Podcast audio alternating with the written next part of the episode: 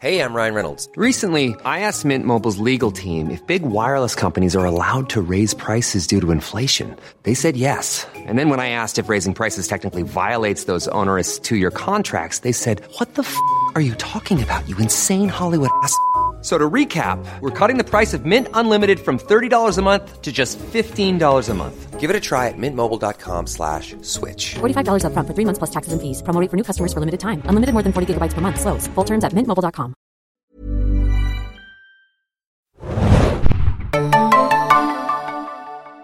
Ahoi, hoi, liebe Serienjunkies da draußen und willkommen zum Podcast mit Liebe und Donner. Ich bin Adam und mit mir im Studio heute Ich bin Lady Thor. Hanna hier, moin moin. Wir besprechen Thor, Love and Thunder, den vierten Thor-Film aus dem MCU, den 29. Film aus dem MCU. Ich sag's immer wieder gerne, wie viele Filme das MCU schon hervorgebracht hat.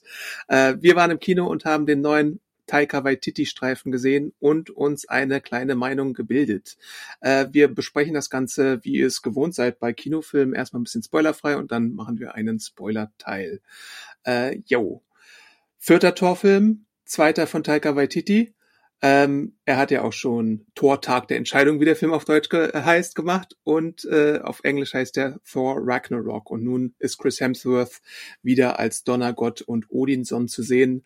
Ähm, ich bin mir immer nicht so sicher, ob ich ihn dann auch wirklich Thor nennen soll, weil in den Comics, wenn er Mjölnir nicht hat, dann ist es manchmal so, dass er nicht unbedingt der Donnergott ist. Er ist zwar eigentlich noch Thor, beziehungsweise der Odinson, aber derjenige, der den Hammer schwingt, ist eigentlich dann der Donnergott. Und hier in dem Film haben wir auch so eine Sondersituation. Bisschen nerdig zum Anfang vielleicht, aber äh, naja, so ist es halt. Okay, aber wusste ich nicht. Interesting. Und wie heißt dann der, der die Axt hat? Hat, hat der dann auch einen anderen Namen? Nö, also weil er ja der Sohn von Odin ist, würde ich ihn Odinson nennen. Das ist ja auch so, er nennt ja auch Coulson zum Beispiel, Son of Cole an einer Stelle. Also das ist ja so diese nordische Namenstradition. Und äh, ich weiß gar nicht, äh, ob man es äh, überhaupt bei Jane schon mal etabliert hat, wie ihre Eltern heißen. Sie heißt ja auch nicht, äh, sie müsste ja irgendwie äh, Name der Eltern und dann Dottir heißen oder sowas. So. Hm, Foster Dottir? Ja, Weiß genau. nicht. wahrscheinlich in der Richtung, genau. Ähm, Interessant an der ganzen Geschichte ist ja auch, dass äh, Thor und Chris Hemsworth mittlerweile so die dienstältesten Marvel-Helden sind, die es da so gibt. Ich habe mal nachgeschaut, äh, 2011 war der erste Thor im Kino und natürlich gibt's auch so Leute wie äh, einen Hulk, wobei es da ja auch diese Sondersituation gibt mit Edward Norton, der in dem ersten Hulk-Film im MCU die Hauptrolle spielte und Jeremy Renner als Hawkeye, der ja auch schon eine Weile dabei ist über Cameos in irgendwelchen Filmen. Aber ich glaube, von den Solo-Helden ist Thor dann einer der letzten übrig gebliebenen jetzt, wo Robert Downey Jr. und Chris Hemsworth ja dann langsam so rausgehen und äh, ähm, Scarlett Johansson auch mehr oder weniger als tot gilt, je nachdem, was man da noch irgendwie äh, vielleicht verabredet oder nicht, oder ob man vielleicht einen Multiversenfilm noch irgendwie mit ihr macht. Keine Ahnung, ob da noch was kommt. Ach, da ist gar nichts mehr geplant momentan. Ich weiß nicht, ob es nach Black Widow jetzt noch eine Fortsetzung gibt. Äh, ich glaube, Marvel und Disney arbeiten noch mit ihr zusammen, aber so konkret geplant ist nichts. Vielleicht gibt's auf der Comic-Con dann irgendwie noch ein Update, aber ich Mhm. glaube, äh, da muss man mal schauen, wie es weitergeht mit Black Widow. Und wenn, dann wird's ja wahrscheinlich auch Florence Pugh eher machen, so. Aber nochmal, sage ich mal, nicht nur bei Black Widow, sondern insgesamt im, sage ich mal, Oldschool MCU ist nichts mehr geplant. Ähm, es gibt den vierten Captain America Film, aber der ist ja dann auch mit äh, dem neuen Darsteller mit Anthony Mackie als Captain America. Ähm, und sonst haben wir halt als nächste Filme, die jetzt so konkret geplant sind, ne? Äh, Black Panther, ähm, dann äh, The Marvels, An- Ant-Man Quantumania, der vierte Ant-Man-Film schon? Dritte Ant-Man? Ach ja, stimmt ja, der kommt ja auch noch. Da freue ich Ähm, mich ja ein bisschen drauf. Guardians of the Galaxy 3. Okay, aber ich muss auch sagen, Adam, wenn ich das vorwegnehmen kann, wir sind ja im spoilerfreien Teil. Ich fand jetzt Thor, Love and Thunder, ein bisschen schwierig auszusprechen, wirklich amüsant. Ich dachte aber auch so ein bisschen, jetzt ist aber auch wirklich genug. Ich muss euch echt alle nicht mehr irgendwie sehen. Ach, da bist du wieder ein bisschen badkoppig unterwegs. Ich hatte meine Freude äh, an dem Streifen und ich mag Waititi auch sehr gerne, äh, was der da so präsentiert. Ich mag den Ton gerne, den er etabliert hat äh, für Thor. Ähm, man kann ja auch so äh, eine Prä-Waititi-Ära definieren und eine Post-Waititi-Ära bei dem Charakter, würde ich fast sagen. Und ich finde, die Post-Waititi-Ära hat ihn dann nochmal so ein bisschen mehr Leben eingehaucht. Und ich glaube, man merkt auch schon, und so viel können wir auch schon sagen im Abspann, steht Thor will return, was auch immer das heißt. Das ist ja noch kein Spoiler, welcher Thor. Aber ich glaube, Hemsworth hat schon äh, Lust auf die Rolle. Und er ist natürlich auch so als unsterblicher Halbgott oder Donnergott oder insgesamt Gott auch prädestiniert dafür, dass er irgendwie äh, länger mitmacht als jetzt irgendwie so menschliche Figuren wie Iron Man oder Captain America oder so. Was ich ja prinzipiell interessant fand, war, ich mochte ja Ragnarok wahnsinnig gerne. Ich hatte aber da schon das Gefühl, dass manche so mit dem Humor nicht so ganz happy waren. Und ich finde jetzt im, im vierten Film drehen sie den aber noch mal höher. Mhm, ja. Und das finde ich eigentlich ganz interessant. Also ich fand ihn sehr witzig. Ich glaube, wir beide haben auch sehr viel gelacht. Vielleicht ja. auch mit so am meisten im, sag ich mal, doch eher ein bisschen ähm, weniger lachenden ähm, Journalistenpublikum äh, in der PV oder Pressevorführung. Ich dachte mir aber auch, wie mutig, weil ich schon das Gefühl hatte, dass viele Fans vielleicht dieses sehr, sehr, sehr humorige nicht so wollen. Und deswegen fand ich das eigentlich ganz mutig, das doch zu machen und noch mal höher zu drehen. Ich glaube, man kann ein bisschen Vorfazit schon machen ähm, wenn euch äh, vor Tag der Entscheidung Ragnarok gefallen hat, so im Prinzip werdet ihr das, was ihr bei Love and Thunder geboten bekommt, eigentlich mögen. Es gibt natürlich noch so ein paar neue Elemente. Man könnte argumentieren, dass das vielleicht so der erste Versuch einer Marvel Rom-Com ist, äh, weil ja dann doch so einige Elemente drin sind, die Thor und Jane dann so als Liebespärchen darstellen und auch mehr darstellen, was wir bisher nicht gesehen hat, haben äh, in so Montagesequenzen und so, also so richtig mit Dates und so, von denen wir irgendwie gar keine Ahnung hatten. Und ja, ich würde sagen, der Humor ist wieder sehr weit oben und noch viel mehr oben als jetzt irgendwie bei äh, vergleichbaren Filmen. Guardians hält da vielleicht noch mit, aber da ist dann natürlich auch äh, die Frage, ob, ob das einem gefällt oder nicht. Aber es ist witziger als ein Doctor Strange zum Beispiel. Äh, da hatten wir ja zum Beispiel unsere Probleme dabei. Du sagst gerade Romcom. Ich würde sogar fast einen Schritt weitergehen und sagen, ich fand, es war teilweise sogar eher Slapstick. ja, okay. Hm. Klar. Also ja, war es, fand ich. Und wie gesagt, ich habe da gar nichts gegen, weil ich den Waititi-Humor sehr mag. Aber ich glaube, dass da wirklich viele auch Probleme mit haben werden. Hm. Kann, kann, kann durchaus sein. Also müsst ihr sehen, ob euch die Torentwicklung gefallen hat oder nicht.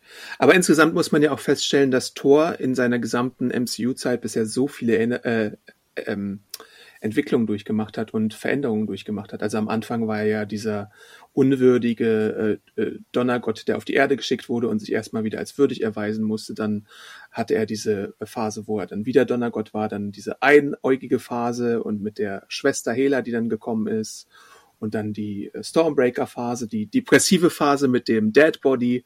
Und jetzt haben wir halt wieder ein Tor, der in Love and Thunder äh, zurück in alte Form möchte, aber halt sich auch immer noch nachsehend nach gewissen äh, Dingen, also nach einer alten Liebschaft, nach dem verlorenen Asgard, nach den verlorenen Familienmitgliedern und sonst irgendwas. Und er muss halt irgendwie auch seinen Platz wiederfinden. Er begibt sich halt mit den Guardians auf, auf Abenteuer, aber das füllt ihn nicht so aus, wie äh, wenn er seine üblichen Donnergott-Abenteuer machen kann. Und da kommt dann halt auch der Schurke des Films Gore, der Gott Butcher, beziehungsweise Götterschlechter gespielt von Christian Bale ins Spiel. Ich fand es super, dass Christian Bale, also erstmal ihn zu sehen, finde ich eigentlich immer super und ich finde, er spielt einfach auch sehr, sehr gut. Also von den Bösewichten, ich hatte jetzt nicht so den großen Zugang, aber ich kann so viel schon sagen, ist auf jeden Fall ein besserer Bösewicht, als man vielleicht denken könnte.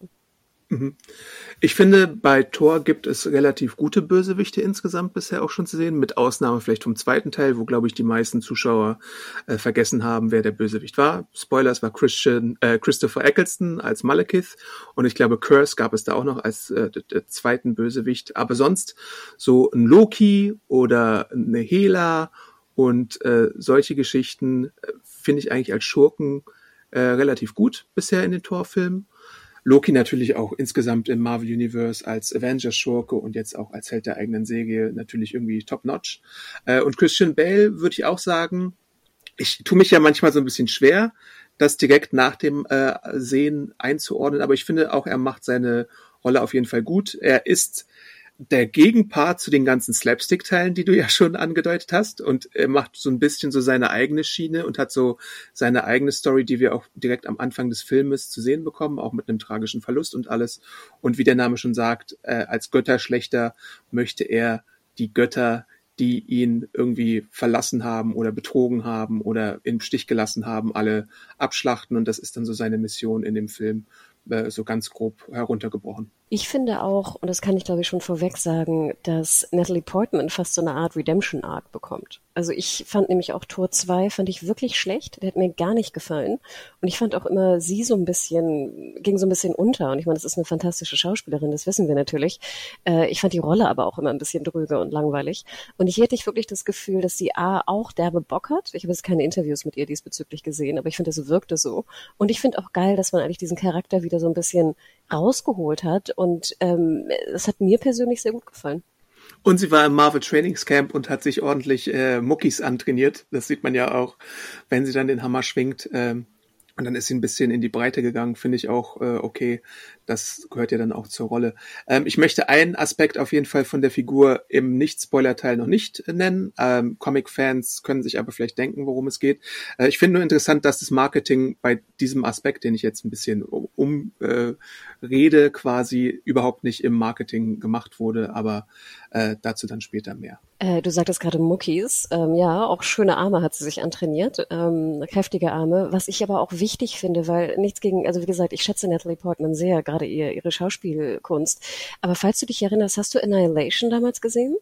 Nee, den habe ich tatsächlich nicht gesehen. Naja, kurz vorweg, also ich mochte den Film, aber sie spielt ja, glaube ich, so eine Military Lady. Und ich mhm. finde ganz ehrlich, Natalie Portman, die trägt einen Rucksack, der größer ist ungefähr als sie.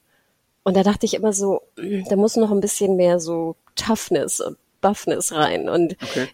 da war ich so ein bisschen, sag ich mal, enttäuscht. Und deswegen war ich hier doch sehr dankbar, dass sie so ein bisschen, sag ich mal, auch die, sag ich mal, banale physische Kraft sich hat antrainieren können. Denn Natalie Portman jetzt in ihrer Figur als Balletttänzerin wäre, glaube ich, nicht wirklich sinnvoll gewesen. Ja, ich stimme dir auf jeden Fall zu, dass es so ein bisschen eine Wiedergutmachung für sie gibt, weil sie war ja in äh, Ragnarok dann gar nicht drin, glaube ich, oder vielleicht mhm. nur so kurz mal oder sowas. Ich glaube, bei einem der Avengers, bei Infinity War oder Endgame war sie dann äh, zu sehen, aber ich weiß gar nicht, ob da, da war auch irgendwas mit Archivaufnahmen oder so. Jedenfalls hatte sie eine kurze Pause gemacht. Ich glaube, sie hatte auch ein bisschen weniger Lust und dann hat man sie wohl überreden können, jetzt äh, da wieder mitzumischen und äh, sie hat eine sehr viel aktivere Rolle, zweite Hauptrolle, würde ich auch sagen, in dem Film. Äh, basiert auch alles auf äh, einem Comic Run von Jason Aaron, wobei zwei so seiner größeren Arcs zusammengeschmissen werden. Einmal der Arc, wo er mit dem Zeichner Isat äh, Ribic äh, zusammen äh, den Gore eingeführt hatte und dann auch noch so The Mighty Thor, wo er mit Russell Dauterman, dem Zeichner The Mighty Thor, also Jane Foster, äh, als neuen Donnergott äh, inszeniert hat. Und natürlich haben wir in dem Film jetzt auch noch so ein paar andere Oldschool-Elemente. So, ich finde, man sieht so ein bisschen aus dem 80er Jahre, 70er Jahre Walt Simonson Run so ein bisschen was. Äh, aber auch dieses New Asgard-Zeug, was wir auch schon eingeführt hatten in Ragnarok und äh, den darauf folgenden Film, äh, was J. Michael Straczynski in den Comics auch so ein bisschen quasi verantwortet hat, sehen wir jetzt hier. Also so ein, so ein Asgard, was mitten in äh, Amerika quasi als eigenständige Community funktioniert. Auch so ein bisschen als Tourist Trap und äh, Attraction und so. Äh, das ist so ein cooles kleines Element, was wir hier in, in dem Film dann auch noch näher betrachten. Oh, ich wusste gar nicht, dass von JMS das kommt. Ne? Denkt dran, liebe Zuhörer, Babylon 5 natürlich. Genau, und Sense8 und äh, viele andere Sachen auch. Ach cool, nee, wusste ich nicht. Okay. Aber auch sehr klamaukig. Ja, ja, ja, ja. Also das ist natürlich dann so ein bisschen, dass, dass du in den Comics ist es, glaube ich, so, dass New Asgard in Oklahoma ist. Ich weiß gar nicht jetzt, ob das hier in den Filmen auch so ist, aber dann trifft halt so ein bisschen dieses einfache amerikanische äh, äh, Dorffolk sozusagen auf die ähm, As Asgardia und die äh, Asen und da gibt's dann halt so einen kleinen Kulturclash, aber das ist alles auch so herzallerliebst und so. Ich fragte mich, ist das so ein bisschen auch so eine Disney äh, äh, eigentlich gewesen? So habe ich das gelesen. Ein bisschen Oder? schon, ja, klar. Hm. Okay. Nee, weil ich dachte mir, wir sind ja jetzt auch, wir sind ja nicht bei The Boys, sondern wir sind ja jetzt auch bei Disney de facto. Und da fand ich doch, sage ich mal, diese kleine Selbstkritik auch ein bisschen positiv und gut und witzig. Ja, und natürlich, wenn Taika Waititi verantwortlich ist für den Film, dann ist er auch vollgestopft mit kleinen Details, auch so in New Asgard, dann äh, gibt es da so ein Schiff zum Beispiel, wo du dann so kleine Details findest oder irgendwie auch in den letzten Ecken und Enden und wenn wir auch auf äh, Alien-Planeten sind, hast du da viele kleine Anspielungen auf die weitläufige Thor- und Marvel-Geschichte. Also da äh, findet man immer was an kleinen Details. Cool kurz noch, ich weiß nicht, das muss jetzt gar nicht in den Soundtrack, äh, in den Spoiler-Teil, aber der Soundtrack ist zum Beispiel ja auch wieder so ein Ding, äh, was in den Trailern ja schon angedeutet wurde. Und ich glaube, wir sind beide Fans von äh, gewissen Guns N' Roses Tracks, die hier eingebaut werden. Und insgesamt äh, der Soundtrack ist wieder, glaube ich, äh, sehr passend gewählt. Sweet Child of Mine zum Beispiel, das ist mit diesem super Gitarrenriff und so. Da hat man sich wieder sehr viel Mühe gegeben und äh, natürlich kommen auch wieder viele altbekannte Figuren rein, also sowas wie Korg und King Valkyrie äh, sind auch wieder mit dabei äh, in dem Film. Ja, und November Rain, ne? Denke mal dran, dass wir, sag ich mal, Pre-Internet-Menschen mussten ja irgendwie sieben Minuten äh, das Video anschauen, bis dieses, dieser Gitarrenteil kam. Ja. Ich erinnere mich dann noch auf MTV da irgendwie stundenlang gewartet zu haben, bis das Video endlich kommt. ja. nee, aber du hast schon recht. Also es ist, gerade im Kino mit einem geilen Sound ist es natürlich einfach bombastisch. Und ich finde, es ist auch gerade genug eingesetzt. Also irgendwann dachte ich mir so jetzt nicht nochmal und dann finde ich, machen sie es auch nicht nochmal. Also ich finde, es ist genau richtig eingesetzt. Es hätte auch too much werden können. Ich frage mich, ob es manche tatsächlich too much finden, weil im Nachhinein habe ich gesehen, dass, glaube ich, vier Guns Roses Tracks auf dem Soundtrack sind oder in dem Film verbaut werden. Und die sind auch alle noch von dem gleichen Album. Äh, und das könnte manche, glaube ich, schon. Album, Adam. Sorry, das Album Anfang der 90er. Ohne Frage, aber ich meine, das hast du sowas schon mal gehabt, dass du vier, ich, ich kann mich nicht erinnern, vielleicht, ich habe mich jetzt auch nicht so äh, deutlich damit beschäftigt, aber vier Tracks aus dem gleichen Album auf einen Soundtrack zu machen, ist auch schon eine Ansage. Muss man erst mal sich trauen. Also wenn wir gestern an, an Stranger Things denken, da ist ja in deiner Lieblingsszene da mit ähm, Wagner in der Offenbarung, ne, ist ja, sind ja drei Glas Songs einfach zusammengewurschtelt. Ach so, okay, ja. Im Hintergrund komplett. Mhm. Und das fand ich auch schon mutig. Und nachher geht es sogar noch in so eine Choralgeschichte, die mir auch fast ein Tick too much war. Aber, aber du hast schon recht. Ich meine, vier Tracks sind schon ein bisschen viel. Aber ich meine, es ist ja auch irgendwie eine Hommage daran, oder? Ich meine, es mhm. heißt ja auch Love and Thunder. Du hast dieses, beide Gitarrenriffs, beide ikonografischen Gitarrenriffs, jetzt benutze ich das Wort einfach mal, sind ja auch irgendwie Teil des Films und Teil des Marketings gewesen. Ja das stimmt. Mir war es nicht zu viel, aber ja, es ist, es ist knapp, sage ich immer. Bei mir war es genau an der Grenze, aber ich kann verstehen, wenn Leute dachten so, ach, jetzt nicht nochmal. Ja, gut, dann äh, vielleicht kurz Fazit schon mal.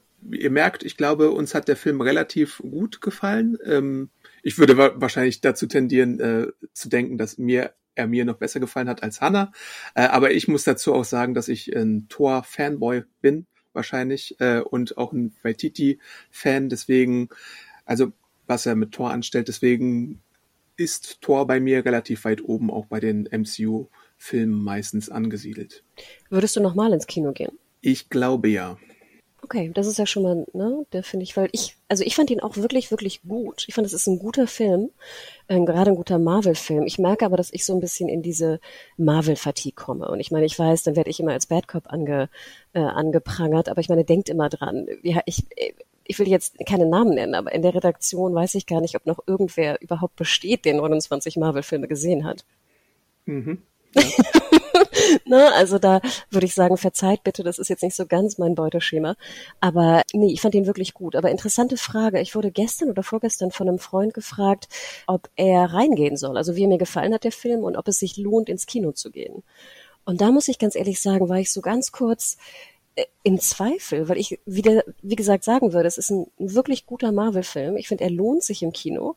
Bei manchen Leuten weiß ich aber nicht, ob es sich auch wenn es, ob es nicht auch einfach reicht, jetzt in, ist es immer noch so, 45 Tagen ihn bei Disney Plus zu sehen. So ungefähr, ja. Weil, und Adam, das meinte ich ja schon zu dir nach der PV, ich glaube, im Abspann hatte ich ihn schon vergessen. Hm. und er ist mir auch wirklich mit keinerlei, keinerlei Sekunde ist er mir in Erinnerung geblieben. Und jetzt natürlich, wo wir drüber reden und ich nochmal in die Vorbereitung ging, dachte ich mir so, ah ja, das war ja noch und das war ja noch. Aber ich finde es manchmal so ein bisschen schade, wenn, auch wenn ich mich köstlich amüsiere im Kino, ich so gar nichts mitnehme. Und da gehört leider Thor so ein bisschen mit zu. Und deswegen würde ich sagen, bei manchen Leuten, wo ich weiß, das sind jetzt nicht die größten Marvel-Fanboys, würde ich sagen, schaut ihn euch an, aber es reicht 45 Tage später. Ich gehe noch ein bisschen weiter, als zu sagen, ja, äh, schaut ihn an. Ich, er ist wahrscheinlich von den letzten fünf Marvel-Filmen mein Favorit, so. Ähm, also wahrscheinlich seit Spider-Man äh, No Way Home. Es ist wahrscheinlich mein liebster Marvel-Film, der ins Kino gekommen ist. Und War Shang-Chi vorher oder später? Ähm, Aber ich fand ihn auch besser als Shang-Chi, um das abzukürzen. Uh, da wird's bei mir schwierig. Also ich fand Shang-Chi zum Beispiel, hätte ich gesagt, nee, geht ins Kino und schaut ihn euch an, trotz des Endes. Mhm. Hier aber war er natürlich runder, da hast du recht. Ja, also ich, äh, also ich fand ihn auch besser als Doctor Strange, auf jeden Fall. Ähm, schlechter als Spidey und gleich vielleicht mit, also besser vielleicht als Shang-Chi, aber ich fand Shang-Chi interessanter einfach von der Prämisse und ich habe länger drüber nachgedacht. Meine andere Einschränkung ist, dass ich äh, Ragnarok noch ein bisschen besser fand, aber es nimmt sich nicht viel und er hat ein paar andere Sachen, die ich trotzdem sehr interessant fand und vor allem, und das sage ich jetzt noch spoilerfrei, er macht am Ende etwas, was mir sehr gut gefällt und bei mir dann nochmal so eine Bonusschippe drauflegt. Also so die Schlacht bis dahin ist vielleicht gar nicht so herausragend, aber so die letzten zehn Minuten haben mich nochmal so ein bisschen gekickt und mitgenommen und deswegen hat er bei mir einen kleinen, einen kleinen Stein im Brett. Und du wirst lachen. Mein Bruder fragte mich, ähm, der war jetzt irgendwie unterwegs und wollte ins Kino gehen, was er gucken sollte. Und ich meinte zu ihm, weil er liebt nämlich auch Ragnarok, hat sonst mit Marvel wenig am Hut. Ich meinte, geh in Thor. Und da geht es mir, glaube ich, da geht es vielleicht auch vielen so, die einfach viele gar nicht mehr gesehen haben, Ragnarok besonders mochten. Und ich denke, für die wird es auf jeden Fall ein Träumchen sein. Mhm. Und man kann ihn relativ unabhängig vom Rest des genau. Marvel-Universums genau. sehen. Ja, Ach, interesting. Okay. Spoiler. du musst den Spoiler-Tor oder nee, was war das? Die Spoiler-Axt, Spoiler-Hammer schlagen. Äh, hab keinen. Äh, du hast doch einen zu Hause, dachte ich. Hattest du nicht ein Menü zu Hause? Tisch, ja, ja. Der eifersüchtige Stormbreaker ist gerade in mein Bild äh, rein. ah, nee. Ähm, ja, also Spoilerteil. Wir tasten uns erstmal vorsichtig ran. Ich würde sagen, ich finde ja auch, dass äh, Waititi so als Regisseur äh, einer der visuell auf jeden Fall ansprechendsten äh, Typen ist, der dann so ein paar sehr coole Elemente hat, wo ich zum Beispiel so Shots, die auch schon im Trailer zu sehen waren, äh, sehr cool finde, wenn dann in Zeitlupe ein Tor, der irgendwie Donner entfacht, gegen seine Gegner springt oder sowas. Oder wir haben auch in dem Film eine längere Szene, wo die Farbe quasi aus dem Bild weicht, weil Thor, äh, Valkyrie und Jane Foster Thor also The Mighty Tour nennen wir sie mal, äh, gegen ihn antreten. Und dann ist das so ein bisschen fast schon Ingmar Bergmann-mäßig, dass dann irgendwie alles schwarz-weiß wird und nur so, auch so Sin City-mäßig kleine Farbtupfer vielleicht mal entstehen. Also, ja, oder Eggers, ne? Ich musste hier an Northman auch sehr denken. Genau, also da visuell auf der Ebene, es ist zwar nicht alles perfekt, ich glaube, du hast so deine Probleme mit der Einführung zum Beispiel, äh, wo diese Guardians-Szene ist und äh, so ein Alien-Volk äh, auftaucht, äh, da sieht es vielleicht nicht so ganz äh, astrein aus teilweise, aber äh, Waititi findet schon oft genug irgendwie so kleine Momente und Augenblicke, wo man einfach äh, denkt, dass das jetzt auch so ein kleines Panel aus dem Comic direkt sein könnte. Und es gibt tatsächlich auch äh, Momente aus dem Ezad Ribic Run, also der ist auch ein extrem guter Zeichner, die dann übernommen wurden. Äh, alte Frage ist natürlich auch, werden die äh, Zeichner dafür nochmal vergütet oder nicht? Ich glaube ja leider nicht. Ähm, hatten wir ja auch schon bei Hawkeye und bei anderen äh, Sachen. Äh, ihnen wird zwar Special Thanks im Abspann gegeben, aber irgendwo sollte Marvel da auch mal endlich mal nachholen und denen dann vielleicht nochmal äh, extra Paycheck dafür geben, wenn man sich da schon so sehr und offensichtlich bedient. Ich meine, wir hatten die Frage ja schon, sind diese Paychecks an die Zeichner, wären die so hoch? Weil ich ja immer denke, keine Ahnung, gib denen doch 100.000 und, und alle sind happy. Ja, aber das machen sie halt nicht. Also ich meine, wenn du ein Co-Creditor von einem Charakter bist, dann könntest du vielleicht ein bisschen was bekommen, aber selbst dann, Ed Brubaker hat ja für den Winter Soldier zum Beispiel, das ist ja der einer der größten Kritiker dieser ganzen Geschichte, hat er relativ wenig bekommen, so als äh, Kompensation, weil er vielleicht nur eine vorhandene Figur, nämlich Bucky, der ja auch schon in den 40ern entstanden ist, quasi neu äh, umgemodelt hat. Und ich glaube, da gibt es dann so, so eine andere Vergütungsstufe. Aber ist jetzt wenig unter eine Million? Oder was ist ja, ja, ja, ja, ich glaube schon. Also ich glaube, wir sprechen davon fünf fünfstelligen Summen vielleicht oder vierstelligen Summen wahrscheinlich. Ja, komisch, weil ich ja immer denke, ich meine, das dürfen, klar, ist auch 100.000 ist eine Menge Geld, aber ich denke ja immer, ich meine, diese Filme, was hat Thor gekostet? Der wird ja auch an die 200 gehen, oder? Ja, wahrscheinlich schon. Ne? Da denke ich immer, bei 200 Millionen, dann vergüte doch die drei Zeichner mit 100k und alle sind happy. Ja, ja. Also das finde ich immer so ein bisschen, finde ich fast an der falschen Stelle gespart. Dann hätte ich nämlich am Anfang wirklich diese Action-Szene mit diesen komischen Alien-Eulen einfach kürzer gemacht. Mhm. Also ich denke, es gab genug Sparpotenzial auch, oder gibt es in vielen Filmen. Ich fand hier zum Beispiel auch, was die Länge angeht, fand ich ihn ziemlich gut gepaced. Natürlich, ich persönlich dachte schon manchmal so ein bisschen, jetzt kannst du, wie weit haben wir schon? Aber das ist, glaube ich, ein persönliches Ding. Aber ich fand, er war, er geht ja auch, glaube ich, genau zwei Stunden. Und ich fand, er war wirklich gut gepaced für einen Marvel-Film. Ja. ist damit einer der kürzeren Marvel-Filme der letzten Zeit. Ähm, und das ist auch so von der Dynamik her. Ich fand's äh, ordentlich von der Dynamik her. Ich habe auch nicht auf die Uhr geschaut, wie gewisse andere Personen. Weil ich auch gar keine Uhr besitze, sondern nur ein Handy und das macht man natürlich aus. Ähm, aber ich hatte insgesamt so meine Freude.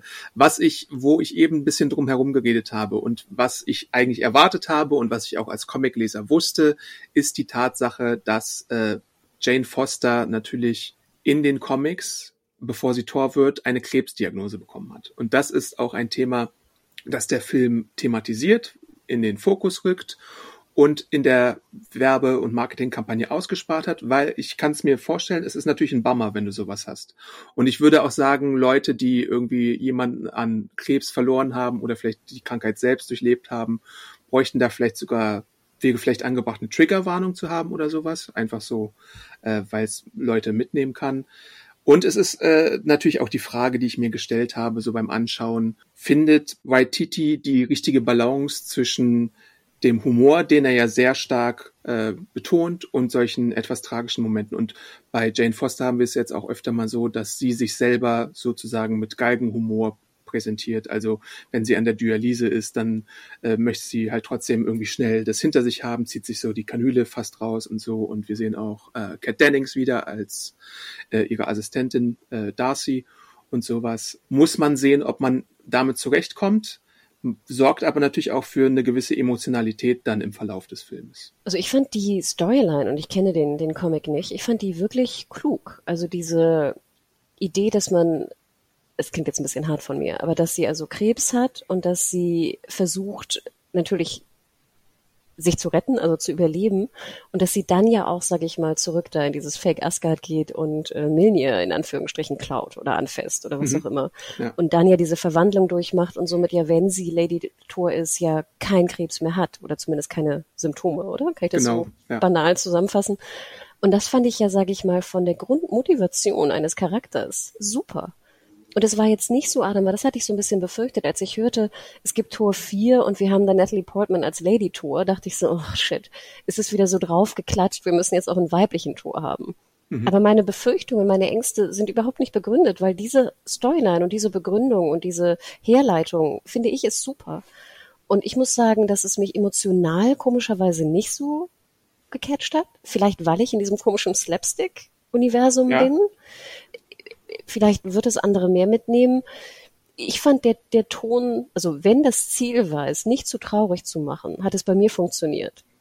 Wenn okay. Titi wollte, dass man doch sehr, sehr traurig ist und sehr, sehr in, emotional involviert ist, hat es bei mir leider nicht funktioniert, weil ich in diesem Slapstick-Wahn war. Mhm. Okay. Äh, was ich daran auch interessant finde, ist ähm, natürlich, ich gucke mir die Trailer auch immer an bei Marvel-Filmen und so. Das sind natürlich auch Top-News bei Serienjunkies. Ähm, deswegen war ich überrascht, dass man kein Geheimnis drum gemacht hat, dass Portman als äh, Mighty Thor quasi gecastet wurde und man auch relativ schnell sieht, dass sie es ist, weil in den Comics hat man tatsächlich da so ein kleines Mysterium drum gemacht, so weiß ich nicht, zwölf bis 18 Ausgaben oder so hat man immer nur, äh, hat man im, die neue Mighty Thor immer nur so von der Seite gezeigt oder von hinten oder sonst irgendwas und hat dann so ein bisschen tatsächlich auch ein Rätsel drum gemacht. Könnte es Lady Sif sein, könnte es Valkyrie sein oder ist es dann doch Jane Foster, wie es jetzt passiert ist. Und hier hat man halt in der Marketingkampagne auch keine Zeit verschwendet und ich glaube im ersten Teaser schon gezeigt, aha, es ist Natalie Portman als Mighty Thor. Und so macht man es halt auch im fertigen Film, dass man da relativ schnell zur Sache kommt, weil man ja auch, glaube ich, keine Zeit verlieren möchte. Und das finde ich eigentlich auch so eine okaye Entscheidung, dass man das so äh, gemacht hat. Gleichzeitig ähm, finde ich halt auch im Verlauf des Films, ne, es ist ein Arc, der in diesen zwei Stunden erzählt wird und ich bin dann doch überrascht, dass man äh, so konsequent vorgegangen ist mit ihr. Dass, sie hat halt wirklich äh, Krebs im Endstadium und es gibt wenig Hoffnung und sie verrät auch fast niemanden, dass sie krank ist. Ich glaube, das weiß dann halt Darcy und dann irgendwann im, in der Mitte des Filmes äh, verrät sie das Tor auch. Aber es gibt halt wenig Aussicht auf Heilung oder auf sonst irgendwas. Und das ist halt auch so untypisch für, für so eine Marvel-Produktion. Was ist so, aber so witzig, Adam. Ich denke ja, also was heißt witzig? Witzig ist es nicht, aber ich denke ja, so soll es ja normalerweise sein, denn so ist es ja auch normalerweise. Mhm.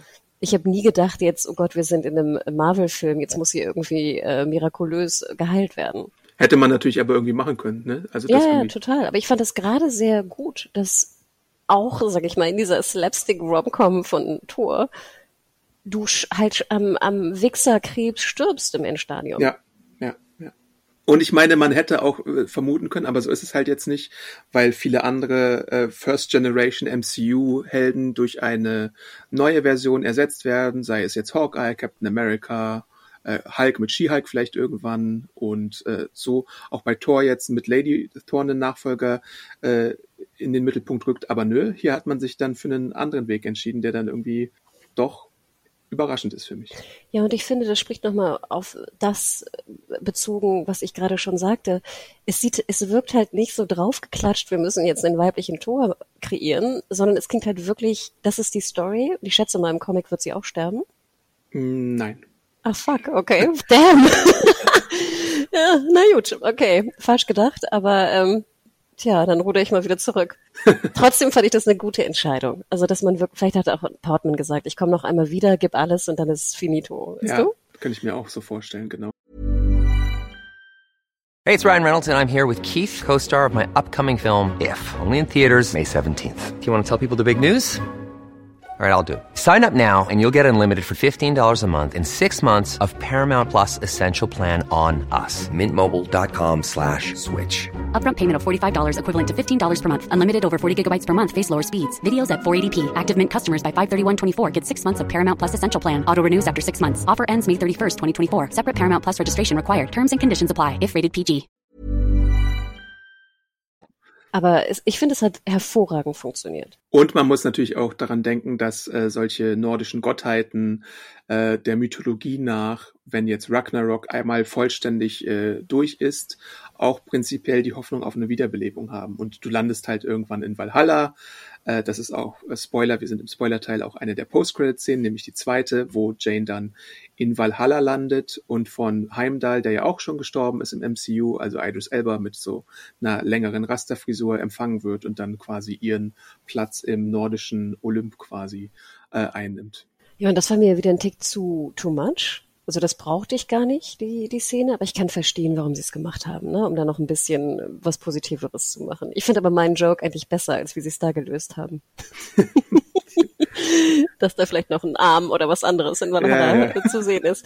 Aber ähm, nee, hat mir gut gefallen insgesamt. Ich habe einen kleinen, Pro- fast ein kleines Problemchen mit Lady Thor. Und zwar fand ich es fast ein bisschen schade, dass halt Valkyrie nicht mal so ein bisschen ihre ihre, ihr, ihr Potenzial ausüben kann. Und ich finde schon, sie wird jetzt hier mehr benutzt als früher oder ähnlich viel benutzt, vielleicht wie in Ragnarok. Ich habe ihn lange nicht mehr gesehen. Aber jetzt war sie irgendwie gefühlt das Sidekick von Natalie Portman. Ja, die Kritik habe ich jetzt auch in den letzten paar Tagen öfter schon mal äh, angebracht äh, gesehen und ich würde, glaube ich, zustimmen. Äh, sie liegt ein bisschen unter dem Potenzial zurück, äh, muss sich natürlich als King, äh, King Valkyrie da um New Asgard kümmern und so und hat immer so ihre Sport-Shirts an und sowas. Äh, aber klar, ein bisschen ist sie dann so dritte Geige oder so nach den beiden Tors. Das ist ein bisschen schade, dass es Ja, so was ich, ist. was ich so schade finde, ich finde Tessa Thompson, ich gucke die einfach wahnsinnig gerne Ja. äh, an und guck ihr gerne zu. Und ich finde, hier hatte sie noch nicht mal irgendwie so eine Art eigenen Arc bekommen. Sie war eigentlich nur die Reaktion auf was äh, Thor und Thor machen. Mhm. Und Ja. das fand ich so ein bisschen schade. Ich finde, hätte man ihr noch ein bisschen mehr geben können, damit nicht dieses komische Gefühl von, jetzt bist du der Sidekick vom Sidekick. Ja. Äh, ich glaube, wir hatten es im spoilerfreien Teil gar nicht so lange oder ausführlich besprochen, äh, aber die Guardians of the Galaxy sind ja auch mit drin im Film. Und die sind, glaube ich, hauptsächlich auch drin, weil jemand dieses Us Guardians of the Galaxy Wortspiel geil fand und daraus ja auch Comic-Miniserien schon entstanden sind. Aber man muss sagen, dass das schon eher ein glorifiziertes Cameo zum Beginn des Filmes ist, wo dann irgendwie die Guardians minus äh, Gamora, die ja immer noch irgendwie gesucht wird oder so, je nachdem, was dann in Guardians 3 passiert, äh, so ein paar Abenteuer mit Thor erleben. Star-Lord hat eine größere Sprechrolle, aber der Rest ist eigentlich dann fast eher so wie Statisten oder irgendwie äh, Gaststars oder so, die dann da in so manchen Montageszenen dann mit dabei sind, während Thor und Star-Lord ihr Ding machen. Äh, Finde ich auch eine mutige Entscheidung wieder, dass du eine, eine ganze Gruppe für, für so fünf bis zehn Minuten Screentime hier engagierst. Und natürlich sind so Cameos in manchen anderen Marvel-Filmen normal so, haben wir ja öfter mal so gesehen, mit so kurzen und längeren Cameos, je nachdem. Bei den Spider-Man-Filmen war sie, dann länger, aber wir hatten ja auch schon mal sowas wie Chris Hemsworth, äh, Chris Evans oder Loki woanders.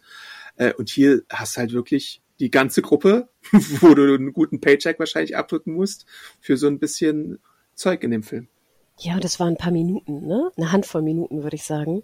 Plus dieser leicht, du meint, fragtest mich ja irgendwie, ob das so eine, so eine Gay-Anspielung sein soll zwischen Star-Lord und Thor. Mhm. Habe ich irgendwie nicht gesehen. Aber jetzt durch unser Eingangsgespräch denke ich halt, also von mir aus hätten sie es auch gerne weglassen können und den Autoren ein bisschen was zahlen können. ja. Wirklich. Also ich finde, es brauchte, also ich brauchte das überhaupt nicht. Ich fand, es hat sogar eher noch abgelenkt. Also diesen ganzen Anfang mit den Eulen und den Guardians fand ich sowieso eigentlich den schwächsten Teil des ganzen Films. Ja, es hat natürlich so ein bisschen Comic-Charakter, dass äh, sowas in, in den Comics sehr leicht eingebaut werden kann, weil du da kein Budget hast und dann machst du halt einfach mal einen Gastauftritt von den Guardians oder von was weiß ich. Früher wurde Wolverine gerne so als äh, Gast da in alles reingehauen, um die Verkaufszahlen zu steigern. Äh, so hatte ich ein bisschen den Eindruck, macht man das hier auch mit den Trailern, dass die Leute auch Guardians mögen und deswegen vielleicht neugierig auf den Film sind. Aber, Aber ja. Adam, Frage, ist denn die Guardians-Euphorie weiterhin noch so hoch nach dem, wie ich auch fand, eher bisschen mieseren zweiten Teil? Ach, weiß ich nicht. Aber man hat sich, man hat ja bei Endgame, der ja mit der erfolgreichste Film überhaupt ist, äh, diese Vorlage geliefert und wollte das, glaube ich, einfach mal so einlösen. Weil ich finde auch in manchen anderen Marvel-Filmen der letzten Zeit, sagen wir mal Doctor Strange, wo ja in der Post-Credit-Szene vom ersten Doctor Strange Mordo als Schurke für den Film dann eingeführt wurde, der im zweiten dann irgendwie fast gar keine Rolle spielt, hat man das so ein bisschen vergessen, was man vorher eingeführt hat. Und hier äh, bringt man dann zumindest irgendwie das, was man im, im vorherigen Film versprochen hat und lässt sie sich dann irgendwie verziehen irgendwann, nachdem sie ihre Pflicht getan haben. Hm. Okay. Also Guardians ein bisschen verschenkt, äh, nicht so ein bisschen, nicht unbedingt nötig, äh, aber okay, sei es drum. Wollen wir über den Zeus-Teil sprechen? Ja, gerne. Denn ich fragte mich, also gut, wie, ich weiß gar nicht, du kriegst du die, die Story kannst du, glaube ich, besser zusammenfassen. Ne? Sie sind doch da und suchen Hilfe. Ne? Sie suchen Hilfe genau. von den Göttern, um jetzt die anderen Götter, die umgebracht werden sollen, zu beschützen. Ja. Und wir sind dann also äh, bei Zeus. Ich weiß gar nicht auch, ob wir im Olymp sind, wahrscheinlich schon. Ne? Die Stadt heißt, glaube ich, Omnipotenzist. Oh, oh Gott, das ist ein Zungenbrecher. Omnipotent City. Ach, so wie omnipotent? Genau, und dann noch City oh. am Ende dran. Okay, also das ist die neue Art, wie der Olymp genannt wird von dem neuen. Das ist ja, das ist ja nicht nur der der Olymp der der griechischen äh, Mythologie, sondern insgesamt ist es ja so ein Götterhort, sagen wir mal, wo auch der kleine Mochi-Gott oder was das da war, sich dann ja, zusammen. Nicht ein Gott oder so, ich habe keine Ahnung. Aber das meine ich, Adam. Ich hatte das Gefühl, das hätte auch ein, ein Sketch sein können von von SNL. Mhm. Und wie gesagt, das, das wissen wir das ja, dass das auch passieren kann von YTT jetzt in Ragnarok und Co. Aber ich dachte mir, uh, ist das jetzt nicht doch ein Tick zu weit, dass wir jetzt hier den Dumpling sehen, den Gott der Dumplings oder was auch immer das jetzt genau. war? Ja, ja. ich fand es witzig, aber ich hatte da wirklich das Gefühl, dass manche dort, dass das der Moment ist, wo manche raus sind. Mhm, ja, ich meine, äh, Russell Crowe als Zeus ist natürlich auch ziemlich drüber, hat so ein in Anführungszeichen griechischen Akzent. Oder was er denkt, was ein griechischer Akzent sein könnte. Äh, und ist auch so ein bisschen insgesamt plumper und so von sich selbst überzeugt. Aber so ist Zeus auch manchmal in der Mythologie, ne? Also dieser Obermacker, der sich für den Allergrößten hält, random Frauen schwängert, als irgendwelche Tiere ver verzaubert. Ich wollte so. gerade sagen, also Zeus ist jetzt nicht kein guter in der Mythologie. Genau, das stimmt. Also der ist ja immer so ein bisschen flamboyant äh, äh und irgendwie übertrieben. Als das, der ist ja auch böse. Ja. Also ich, wer weiß wahrscheinlich, was man da liest. Was ich ja sehr witzig fand, war, dass äh, Crow so eine Rüstung trug, so eine goldene Rüstung, die sozusagen den Oberkörper präsentiert, aber das über so einer Plauze. Ja. Mit so Sixpack, weißt du? Also du, genau. du trägst so wie so eine Plauzenrüstung, aber mit Sixpack sozusagen eingebaut. Ja. Aber es war schon, fand ich, extrem drüber. Und was ich nicht so ganz verstanden habe, also wir sind ja im Spoilerteil, ähm, er sagt natürlich nein und dann kämpfen ja, sag ich mal, unsere Helden gegen die, die Wächter sozusagen und, und Wächterinnen da bei, bei Zeus im Fake Olymp oder wie auch immer es jetzt nochmal hieß. Und dann dachte ich mir, jetzt bringen die die einfach um, obwohl sie gerade eben noch mit denen zusammen kämpfen wollte, wollten. Ja das stimmt. Also und, das fand ich so ein bisschen verwirrend. Das hatte mich einfach verwirrt. Und Thor, äh, also ich meine, er es sieht so aus, als würde Thor Zeus umbringen. Die Post-Credit-Szene, die erste, äh, zeigt uns dann, dass es vielleicht doch nicht so ganz so ist, äh, weil es ist natürlich auch schwer, glaube ich, einen Zeus umzubringen, aber trotzdem, naja. Und dann stehlen sie sich einfach diesen super tollen Blitz, den Zeus da hat und möchten damit dann auch Gore bekämpfen. Den Blitz fand ich derbe cool. Den kriegt ihr dann Valkyrie so als Alibi-Waffe, damit sie auch irgendwie sowas wie Stormbreaker oder Mjölnir dann an ihrer Seite hat. Ja, sehr cool. Also, ja, wie gesagt, ich fand es sehr witzig. Ich glaube, wir haben wirklich laut gelacht, aber ja, also schreibt uns da auch gerne mal oder twittert uns an, ob das nicht vielleicht doch der Moment war, wo manche Leute dachten, jetzt ist es aber irgendwie doch passé. Ja, also da hätte man vielleicht auch noch ein bisschen die Schere ansetzen können, wahrscheinlich. Ähm, aber es ist okay, völlig okay. Und wir sehen natürlich Hemsworth äh, von hinten zumindest nackt. Genau. Wenn es nicht ein Body-Double war. Na, ich glaube nicht. Also, wir haben ja Hemsworth auch schon relativ oft oben ohne gesehen. Ich glaube, das ist irgendwo in seinem Vertrag festgehalten. Aber ich glaube, hinten ist doch was anderes als oben ohne. Ja, stimmt. Aber vielleicht hat er dafür nochmal extra trainiert, dass er seine kleinen Pfirsiche dann in die Kamera hält. Seine Popacken, ja, genau. Was war das nicht Leg Day, sondern Popacken Day. All the Squats, die er da gemacht hat. Genau. Bei Ragnarok haben wir ja sogar auch, äh, wenn man sich erinnert, äh, kurzzeitig mal den Hulk Pobbes gesehen. Also da ist äh, Waititi vielleicht auch so ein bisschen Experte für die Superhelden-Popos. Aber Hulk als Hulk oder Hulk in Nicht-Hulk-Form? Genau, als, als Hulk. Ach, na gut. Kommen wir vielleicht mal zu Gore noch ein bisschen ausführlicher. Der wird ja auch direkt am Anfang des Films eingeführt und wir sehen, dass er eine kleine Tochter hat, die äh, stirbt und deswegen äh, ich glaube, er stirbt ja dann auch und kommt so in, in so eine Götterwelt oder sowas in der Richtung. Und da trifft er dann auf Götter, die ihn auslachen, als er mit seiner Bitte äh, nach Verschonung und nach irgendwie, er hat sie so lange angebetet und so, und dann wird er halt ausgelacht und dort findet er dann auch eine Waffe, mit der er sich dann gegen die Götter erhebt und dann geht er auf seinen äh, Rachefeldzug. So wird äh, Gore dann eingeführt. Ich finde, so als tragische Figur und als jemand, der den Göttern dann an den Kragen will, funktioniert das relativ gut. Und äh, ich habe ja schon angedeutet, er ist auch so ein bisschen der Gegenpol zu dem ganzen Slapstick-humoristischen Humor, den wir hier in, den, äh, in dem Film präsentiert bekommen. Und er ist ja dann auch noch so ein bisschen was wie der Rattenfänger von New Asgard und klaut sich an einer Stelle dann die Kinder, äh, um die äh, anderen Götter, also die Thors dann äh, quasi zu erpressen, weil er möchte das wird auch relativ spät erst klar, er möchte irgendwie Stormbreaker, der ja den Bifrost oder den Bifrost befehligt, als äh, Waffe haben, um dann zu Infinity zu kommen. Denn wenn du bei Infinity vorstellig bist, kannst du deinen Wunsch erfüllt bekommen. Sag nochmal ganz kurz, Infinity ist also nicht die Unendlichkeit im Sinne von, dass er unendlich lebt, sondern er hat dann den Wunsch, ne? Und genau. kann seine Tochter wiederbringen, korrekt? Ja, so ist es. Okay. Infinity ist eine von diesen no pun intended, aber irgendwo schon, äh, unendlichen äh, Gottfiguren, die es da im Marvel-Universum gibt. Also es gibt ja, was weiß ich, alles mögliche, Infinity und äh, The One Above All und äh, die ganzen Celestials und noch so äh, ganz viele andere äh, Figuren. Und hier hat man jetzt diese rausgekramt, einfach so als quasi Wunschbrunnen für Gore, äh, der sich dann irgendwie seine Tochter im Endeffekt wieder wünscht. Nee, das fand ich aber auch wichtig, weil ich kurzzeitig irgendwann dachte so, hä, Infinity will er jetzt unsterblich werden? Weil das würde für mich keinen Sinn machen, weil er ja nicht besonders glücklich wirkt. Hm. Ich glaube, am Anfang hatte er vielleicht auch einen anderen Wunsch, als er sich dann äh, durch Infinity tatsächlich befiehlt. Also er hätte sich ja auch irgendwie wünschen können, lass alle Götter sterben, aber es gibt ja dann dieses Gespräch da, da sind wir in dieser Zwischenwelt.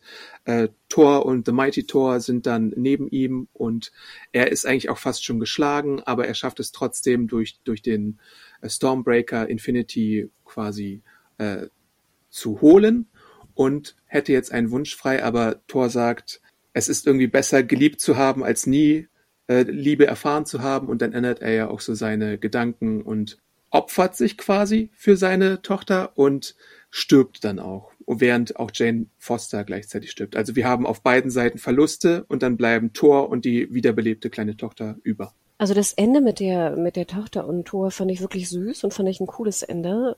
Gore und sage ich mal sein Tod habe ich jetzt emotional auch nicht viel gespürt. muss ich ganz ehrlich zugeben. Ich weiß nicht, wie ging's dir da? Warst du da wirklich involviert und dachtest so, hast du äh, geweint? Ich habe nicht geweint, nein, aber ich fand's mal eine äh, gute Alternative zu irgendwie Strahl kommt äh, aus der Erde und in den Himmel oder irgendwie irgendwer zerbürstet oder der bekommt den Kopf abgeschlagen. Wir haben tatsächlich dann eher so ein Standoff und dann einen verbalen, diplomatischen Austausch. Das finde ich dann meistens irgendwie so als Alternative dann doch irgendwie irgendwie ein bisschen cooler als irgendwie die typische Ende 1, 2, 3 oder sowas. Und deswegen, und das, was danach folgt halt, diese äh, kurze Szene mit der Tochter, die Thor ja dann großzieht, so als wäre es seine eigene, das fand ich dann wirklich zuckersüß und das hat mir dann irgendwie den Filmabschluss nochmal ein bisschen äh, aufgewertet tatsächlich. Ja, ich fand auch gut, dass der Endkampf da so in Schwarz-Weiß auch nicht so lang war. Ja. Ich fand, gefühlt wirkte er sogar relativ kurz im Vergleich zu solchen Filmen. Ja, na gut, das ist, glaube ich, noch gar nicht der Endkampf. Es gibt ja dann noch den Kampf, wo die Kinder zu äh, Ach ja, stimmt, ja. Werden ähm, und, und sich dann auch äh, gegen die Kreaturen da wehren. Äh, aber ja, klar, es, die Kämpfe sind teilweise ein bisschen kürzer. Ich muss auch sagen, dass mir nicht alle unbedingt immer in Erinnerung geblieben sind. Da hat äh, Ragnarok, glaube ich, ein bisschen besser oder mehr gepunktet, ähm, aber waren meistens ganz gut und irgendwie Totalausfälle gab es in der Hinsicht, glaube ich, auch nicht, würde ich sagen. Was ich ein bisschen schade fand am Anfang, ähm, und ich weiß, natürlich sind wir ja auch in einer Götterwelt, ne? das ist mir ja schon bewusst. Ich fand trotzdem, und das ist so eine allgemeine Geschichte, die mich gerade sehr wundert in Hollywood, ich finde momentan, dass die Fake-Gärten in Studios extrem schlecht aussehen. Okay. Schlechter als früher. Weil die Animatoren keine echten Gärten mehr zu sehen bekommen wahrscheinlich. Nee, nee, und jetzt nicht die, nicht die Animatoren, also sozusagen, das ist echt, ne? Das sind physische Fake-Gärten. Und die Sets, die da gebaut werden, ich finde, früher konnten die das besser als heute. Und ich frage mich manchmal, warum. Also du weißt, was ich meine, ne? Ich rede jetzt also am Anfang diese Gartenszene, ne? Du hast bist also in einem Fake-Garten und ich weiß, die drehen das natürlich im Studio, weil sie nicht in dem Garten draußen drehen, ne? So. Ja. Und diese Pflanzen, die da benutzt werden und die Art, also die Pflanzen, die benutzt werden, die Art, wie die zusammengestellt werden, das wirkt total unecht. Und wie gesagt, hier sind wir natürlich ja auch in einer, in einer unechten Welt. Ne? Wir sind ja bei Göttern und Co. Ja. Aber wenn wir uns jetzt mal an Filme zurückerinnern, ich habe das das erste Mal, wo es mir richtig schlimm aufgefallen ist, war dieser komische Netflix-Film, wie hieß er? Red? Red Notice? Red Notice gibt's ja. Ne, dieses, das ist ja irgendwie so ein 250 Millionen teure Produktion. Ja. Und der Garten sieht aus, Adam, als ob irgendwie ich zu Ikea gefahren bin und zehn Topfpflanzen gekauft habe. Plastikpflanzen und die da irgendwie hingestellt habe und noch und einer von unten ein bisschen rüttelt. Ja. Also schaukelt. Und das dachte ich hier komischerweise auch. Ich dachte, warum muss das, warum müssen Pflanzen und, und Studio-Set-Designs so schlecht aussehen? Und zum Beispiel in Uncharted haben sie es einen Tick besser hinbekommen, finde ich, als in Red. Aber achtet mal drauf. Ich habe manchmal wirklich das Gefühl, dass die Kunst, einen Fake-Garten zu bauen, irgendwie verschütt gegangen ist in Corona. Ja. Dafür können sie irgendwie Wasseranimationen ganz cool machen, aber Pflanzen äh, werden stiefmütterlich behandelt. Und die zweite Geschichte, wo ich einfach so eine kleine, wie gesagt, eine puppige Geschichte von mir, aber ich fand es doch ein bisschen komisch, dass Gore jetzt in der, ich weiß nicht, Mad Max-Welt oder wo auch immer er da ist, eine Jogginghose trägt. ja, gut. Also sorry, da dachte ich wirklich, es ist schon ein bisschen komisch, dass der einfach zwei Bündchen hat unten an seinen Beinen. Also, dass einem da nichts irgendwie Kreativeres eingefallen ist im Kostümdesign, wundert mich. Das ist wirklich eine, eine stinknormale graue Jogginghose von H&M. Äh, zu dem Gore-Design habe ich auch noch was, nämlich ähm, er sieht ja in den Comics ein bisschen anders aus. Äh, dazu hat Waititi gesagt, äh, man hat sich für so ein zurückgenommeneres Design entschieden, das auch so ein bisschen die Mimik von Christian Bale mehr äh, zuträglich ist, weil er sonst wie er in den Comics aussehen würde, tatsächlich zu sehr an Voldemort erinnert hätte, weil der ja dann auch so keine Nase hat und dann noch solche Alien-Hörner oder sowas oder solche Haardinger. Ähm, und deswegen, und ich finde auch, tatsächlich ist das okay, dass man das macht, weil Christian Bale ein sehr äh, expressiver Darsteller ist. Und wir haben ja auch so in Beispielen gesehen, wie zum Beispiel ähm, bei Star Trek Beyond, äh, Idris Elba hatte ja da einen Schurken gespielt, der unter Make-up vergraben wurde und dann irgendwie den man, wo man den echten Schauspieler kaum noch erkannt hat, äh, Oscar Isaac als Apocalypse in X-Men Apocalypse und so. Und da finde ich das fast ein bisschen besser, dass man es hier so gemacht hat. Christopher Ecclestone als äh, Malekith kommt da vielleicht auch noch rein und, und so ein paar andere Marvel-Geschichten. Deswegen äh, finde ich es gar nicht so schlimm, dass man hier ein minimalistisches Score-Design gemacht hat. Obwohl ich natürlich den das Comic-Design auch eigentlich ziemlich cool finde. Und ein bisschen im, imposanter und bedrohlicher, würde ich vielleicht sogar sagen. Äh, ich fand ihn auch gut. Also ich mochte den Look, weil er es auch wirklich getragen hat, wie du schon sagtest. Mich hat er trotzdem ein bisschen an Voldemort erinnert, weil Mhm. er auch so aufgenommen wurde. Also dann dachte ich mir, hätte man vielleicht noch ein bisschen Variation in dem Stil der Aufnahme wählen können. Und bei Bale muss man sich ja immer fragen, das ist mir eher aufgefallen als die Jogginghose, die mir nur wegen dir aufgefallen ist, ob Bale hier nicht wieder so ein bisschen sein Extreme Acting, Method Acting, Gewichtsverlust Acting betrieben hat, weil er ist schon äh, am Anfang vor allem sehr, sehr, sehr dürr. Also da siehst du dann halt auch wieder so diverse äh, Knochen und äh, Rippen und äh, hast du nicht gesehen, solche Geschichten. Ja, ich habe mich gefragt, wissen wir eigentlich, was Christians Christian Bales sozusagen normaler Körper eigentlich ist? Weil ich habe das Gefühl, dass der auch eher ein schmalerer Dude ist. Also nicht Ja. jetzt so schmal wie hier, hast du recht, aber dass der schon eher auf die sehr dünne Seite geht. Ja. Und dann muss ich sagen, war es hier, sag ich mal, da ist, sind sie ja auch in dieser, in dieser Wüste und er ist ausgehungert und, und, und fand ich das schon sinnvoll, dass er sehr dünn ist. Aber du hast schon recht. Das, ich finde, man macht sich immer Sorgen, wenn man Christian Bale sieht. Dann denkst du immer so, oh Gott, du Armer, iss mal wieder ein paar Eier und ein bisschen Brot und so. Da gibt's ja auch immer die Extreme von The Machinist bis irgendwie Vice, wo er Dick Cheney gespielt hat. Ne? Also das ist ja irgendwie, weiß ich nicht, 50 Kilo vielleicht sogar teilweise die Spanne, die er da gewillt ist, ab und zu zu nehmen, ist schon ziemlich crazy. Ja, und dann natürlich hier American Psycho, ne? Die Muskeln, die er auch aufbauen kann. ja. Und Batman. Apropos, apropos Hintern, ne? Und Leg Day. Diesen Spagat. Ja. Wahnsinn. Ja, also, ja, armer, armer Christian Bale. Pass auf dich auf und kümmere dich um deinen Körper. Ja. Quark ist natürlich auch wieder eine äh, Sache, die in dem Film vorkommt, der so ein bisschen das Comic Relief mit reinbringt, äh, gespielt von Taika, Taika Waititi. Der bekommt jetzt sogar auch einen kleinen äh, Lover noch am Ende. Das fand ich irgendwie auch so eine witzige kleine Idee, dass man äh, das gemacht hat, äh, weil ja auch bei Valkyrie äh, so ein bisschen LGBT-Zeug mitschwingt, aber sie, ihr gibt man jetzt keine neue Sie Flamme. darf nicht. Ja, das ist ein bisschen schade, dass, dass äh, ihr niemand gefunden wurde. Und da gab es ja auch so Spekulationen, macht sie vielleicht ein bisschen mit äh, Jane Foster rum oder so. Aber da hat man sich auch zurückgehalten. Wie, du, wie wir schon angedeutet haben, ein bisschen stiefmütterlich wird äh, Valkyrie da behandelt. Ja, Gore, ja, nett, ne? Weiterhin nett. Ich fand auch, man sah nicht zu viel von ihm. Dieses Ende mit dem, mit dem, wie er so rangebunden wurde an den Hinterkopf von Valkyrie, fand ich eine ganz coole Idee. Ich weiß nicht, ob die aus dem Comic kam, aber ich fand die Idee super cool. Ja. Also er wird ja dann irgendwo von, von wem wird er da eigentlich? Wird er von äh, Gore? Wird, also Quark wird von Gore, glaube ich, so ein bisschen zerstört und dann heißt es ja, solange der Mund überlebt von diesen Steinmenschen, dann überlebt auch der das ganze Wesen und daraus macht man dann so einen kleinen Gag. Ich glaube, das letzte, was ich jetzt noch äh, im Spoilerteil zu sagen hätte, ist die eine Post-Credit-Szene, die ich bisher noch nicht ganz erwähnt habe. Also ich habe sie schon angedeutet. Zeus überlebt doch und äh, schwört Rache an Thor und dann präsentiert er seinen Champion, der die Rache ausführen sollte. Ich fand mich, hab mich dann ein bisschen dabei erwischt, wie ich zu sehr ausgerastet bin und wahrscheinlich auch als einziger, äh, denn es wird präsentiert Herkules, der der Held der griechischen Mythologie und der wird gespielt von Ted Lassos, Brad Goldstein, aka Roy Oi, äh, kennt und da habe ich mich irgendwie gefreut, dass man dieses Casting äh, doch durchgezogen hat. Und ich hatte nämlich gar keine Ahnung, dass das geplant ist. Äh, aber ich muss mich bei diesen Stunt-Casting, Post-Credit-Szenen der letzten Zeit auch so ein bisschen fragen. Da hatten wir auch bei Eternals zum Beispiel den One Direction Menschen. Wie heißt er noch gleich? Harry Styles? Harry Styles und wir hatten bei Doctor Strange in the Multiverse of Madness auch Charlize Theron als Clea. Ob das dann tatsächlich auch alles Früchte tragen wird in den kommenden Filmen oder ob das tatsächlich nur so ein bisschen gackig äh, äh, gemeint ist und wir die vielleicht gar nicht wiedersehen. Ach, du glaubst, das ist nur so ein Tease?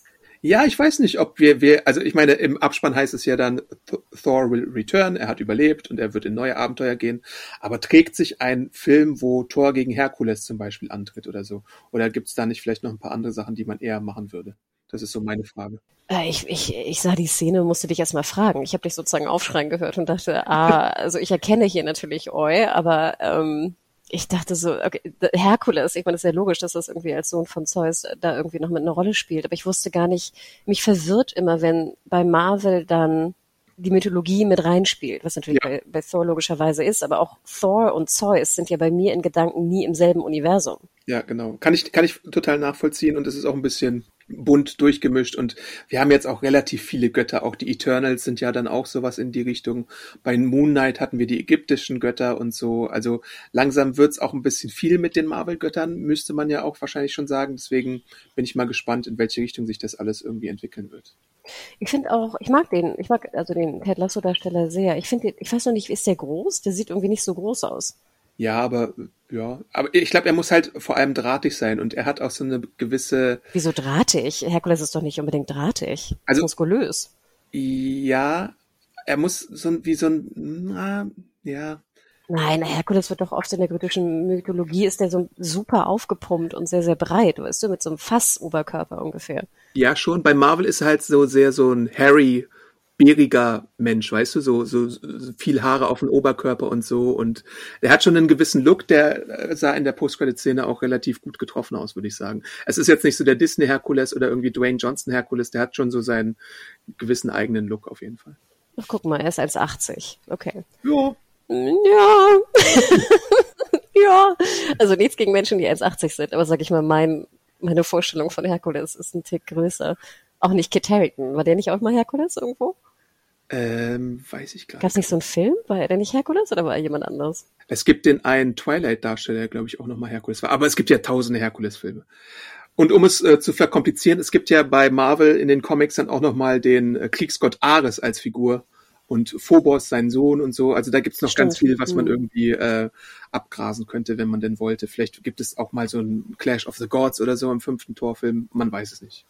Alles aber fandst du das jetzt eine gute Endcredit-Szene? Also nach deiner, du hast reagiert, das kann ich bezeugen. Ja. Aber fandst du das jetzt gut oder witzig oder ja, weil das ein Tease ist, findest du es irgendwie dumm? Also wie findest du das insgesamt? Ich habe, glaube ich, vor allem wegen des Stuntcastings so reagiert äh, und ich bin wirklich gespannt, wie das andere Leute sehen werden, weil du musst natürlich auch erstmal Ted Lasso kennen, du musst auch erstmal Herkules kennen. Ich glaube, es ist so eine Deep Cut Post-Credit-Szene, die für die Fans gemacht ist. Und deswegen bin ich mir nicht so sicher, ob das irgendwie beim Mainstream äh, gut ankommt. Äh, und so war ja dann auch diese Harry Styles Sache irgendwo. Also ich meine, am Ende des Tages, who cares, ob jetzt irgendwie Star Fox äh, in einem wahrscheinlich nie kommenden Eternals Sequel oder so drin sein wird. Deswegen, ich weiß im Moment gar nicht so richtig, was der Plan ist, weil irgendwo würde ich ja auch mal erwarten, wir sind jetzt im 29. Film und im weiß weiß ich wievielten Film von Phase 4 plus äh, Serien, dass äh, man den Plan sieht, den Kevin Feige vielleicht mal für die nächste Ära hat. Und er hat ja auch schon in Interviews gesagt, irgendwann bald wird sich ein Plan zeigen. Aber im Moment sehen wir davon noch nichts, sondern wir sehen tatsächlich eher so diese random neuen Figuren werden eingeführt per Casting, äh, Post-Credit-Szenen und mit denen kann man im Moment noch nicht super viel anfangen, würde ich sagen. Aber sag mal, wir hatten vorhin ja über die originären, sag ich mal, Marvel-Charakterfilme geredet. Wie geht es denn jetzt timingmäßig weiter? Hast du das aus dem FF drauf? Also was kommt dieses Jahr noch aus dem Marvel Kinobereich. Dieses Jahr kommt Black Panther auf jeden Fall noch. Und äh, danach äh, kommt, ich weiß die Reihenfolge jetzt nicht ganz, weil es auch getauscht wurde, aber ich glaube, es ist erstmal Ant-Man und danach kommt Guardians und danach kommt The Marvels. Und irgendwann kommt noch The Fantastic Four. Äh, aber da ist ja im Moment weder ein Regisseur noch äh, handfestes Casting geplant. Aber Black Panther und das, Black Panther ist halt auch so ein, so ein Ding. Das soll im Laufe dieses Jahres kommen. Wir haben noch keinen Teaser gesehen. Wir haben große Geheimhaltung, auch wegen des verstorbenen Chadwick Boseman, äh, wer da die Nachfolge antritt, wie das gelöst werden soll. Der Film heißt Black Panther Wakanda Forever. Da sind sehr viele Geheimnisse drum, die gemacht werden. Wir das haben jetzt wie ein Rap. Sorry, Black Panther Wakanda Forever.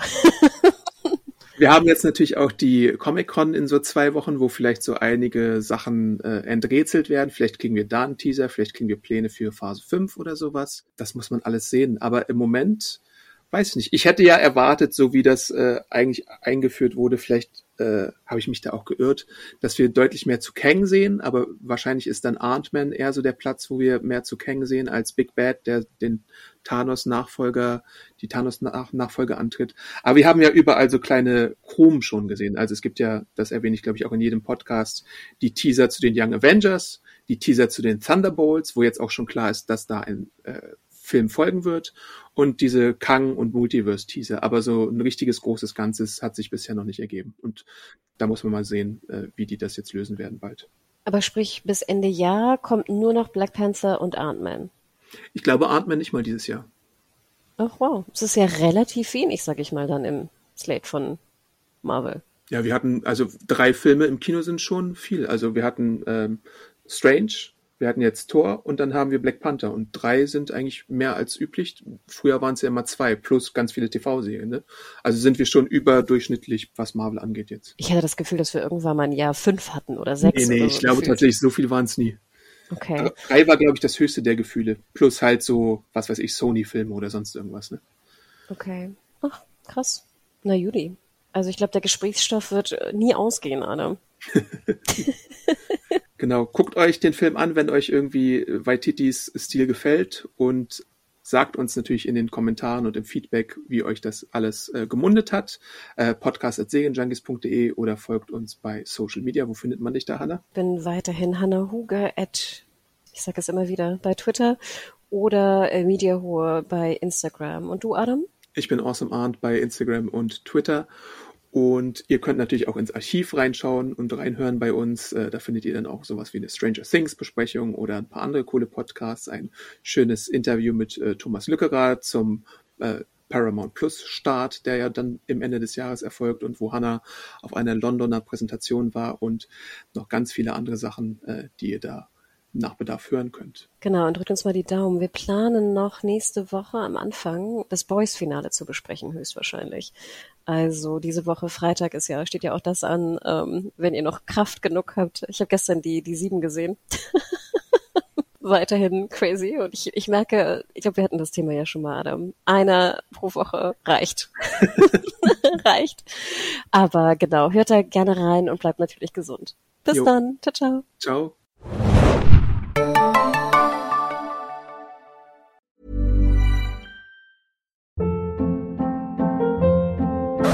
Hold up. What was that? Boring. No flavor. That was as bad as those leftovers you ate all week. Kiki Palmer here, and it's time to say hello to something fresh and guilt-free. Hello Fresh. Jazz up dinner with pecan-crusted chicken or garlic butter shrimp scampi. Now that's music to my mouth. Hello Fresh. Let's get this dinner party started. Discover all the delicious possibilities at hellofresh.com.